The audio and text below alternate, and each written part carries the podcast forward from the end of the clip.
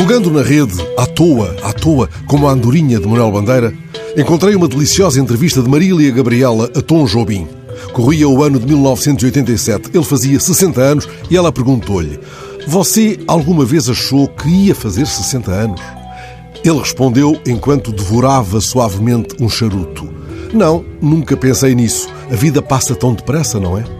Não sei se a entrevista tinha algum gancho discreto com uma outra publicada 20 anos antes na revista Manchete. Nessa outra entrevista, Clarice Lispector perguntou ao criador de A Garota de Ipanema como é que ele encarava o problema da maturidade.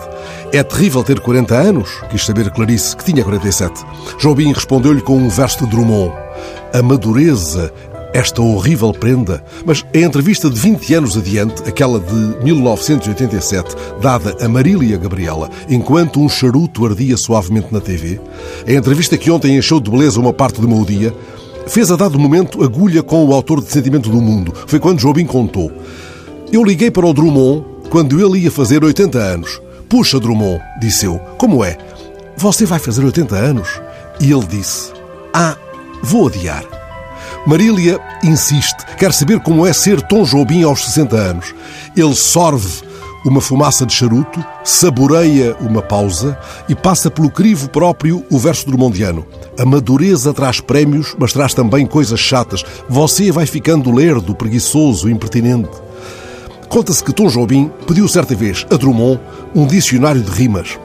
Isso ocorre-me quando dou comigo a pensar como estas histórias rimam todas entre si, rodando os dias e os personagens. Quando o poeta Manuel Bandeira, de quem se dizia que escrevia por música, fez 80 anos, lá está, Drummond organizou uma antologia das suas crónicas. Ao livro foi dado o título Andorinha, Andorinha, glosando os versos do pernambucano que sabia o caminho para Passárgada. Nesses versos, Manuel Bandeira, de quem Jobim musicou, por exemplo, o Trem de Ferro, compara o à toa da sua vida com o à toa do dia da Andorinha.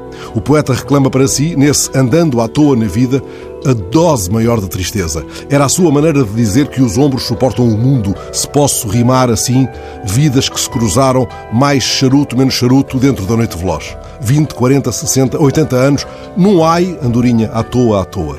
Venha a madureza, sua preguiça e impertinência. Venha a velhice.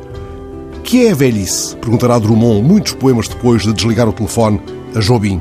E Jobim 20 anos antes, perguntado sobre quão terrível é ter 40, evoca os dias da infância em que havia o hábito de ir para a cama com um livro antes de dormir e devolve a Clarice Lispector outra pergunta, ou talvez a mesma. Sinto uma espécie de falta de tempo da humanidade. O que é que você acha? Continuamos a conversa quando calhar, que eu agora vou ficar uns dias sem cá vir.